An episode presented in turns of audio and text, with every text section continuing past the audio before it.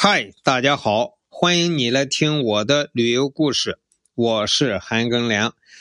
我们继续讲民国文化名人，继续讲胡适先生。胡适先生啊，已经讲了很多集，但是我在网上搜，没想到胡适先生的资料是如此的多，太丰富了。那么现在我们中国主流社会对胡适的评价是：胡适先生是中国现代思想家、文学家、哲学家。我们先从文学讲起。胡适先生的诗歌属于中国现代诗的开山之作，保留了现代诗。草创时期的模样和特点。胡适先生在他的著作《文学改良刍议》当中指出，写文章不应当无病呻吟，把矛头指向了那些伤春悲秋、睹物伤情的诗歌，认为这些诗文啊，处处都是陈词滥调。第二个是戏剧。胡适先生戏剧改良思想的观点啊，来自于他对文学革命的思考。胡适先生认为，中国需要的是用白话代替古文。新剧代替旧剧，活的工具代替死的工具。胡适对于戏剧改良的思想，其关注点在于戏剧的文本思想，而非舞台呈现表演。第三个方面是小说。胡适先生啊，在小说方面虽然没有创作，却翻译了一些西方的短篇小说。他在短篇小说译者自序中说：“我是极想提倡短篇小说的一个人，可惜我不能创作，只能介绍几篇名著给后来的新闻人做参考的资料。”此外呢，胡适先生还在文学理论上做出了贡献，写成了中国第一部具有现代学术风格的文学史专著《白话文学史》。在思想方面，胡适先生是实验主义的思想，这是因为受到了他的导师。约翰·杜威的实用主义思想的影响，具体而言呢，胡适认为实验主义的方法就是把杜威的五步说浓缩成两步说。第一步。历史的方法，即任何学说都不是孤立存在的，自有它所发生的原因，也有它所产生的效果。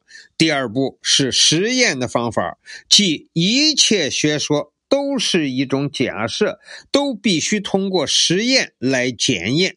胡适先生还进一步把这个。提炼成大胆的假设，小心的求证，这样十个字的箴言。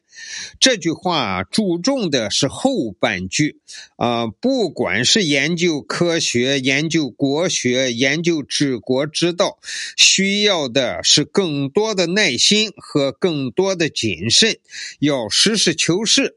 不是避开事实问题而去谈理想主义，不是抛弃现实问题去重建社会，需要有一种实践的精神，在事实中发现问题并改善现实。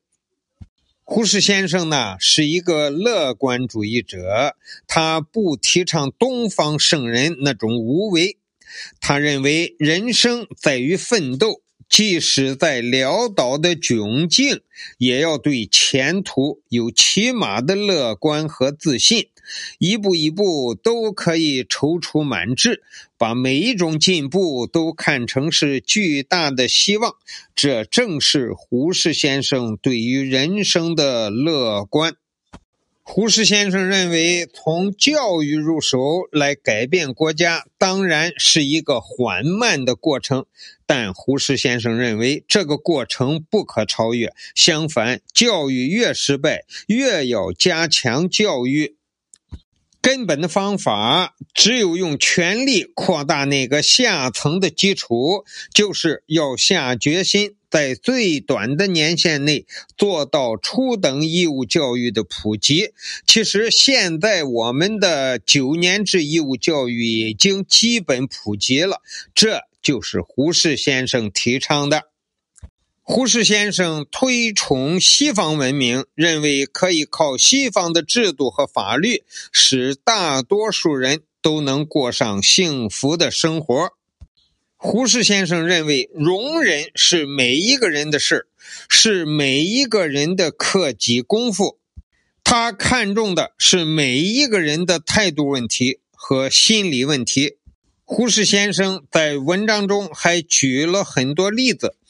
他说：“一般认为农民是弱势群体，可是，在动荡时期，揭竿而起的农民起义军手中也握有生杀大权。我们一般不会想到中学生是有权势的人，可是，在某一个特殊的时期，中学生们手拿皮带，看谁不顺眼就可以把他打死。通过这些事例。”胡适先生在说明，每一个人心里都有一个不容忍的魔鬼，这个魔鬼一旦和权力结合，我们就成了不折不扣的野兽。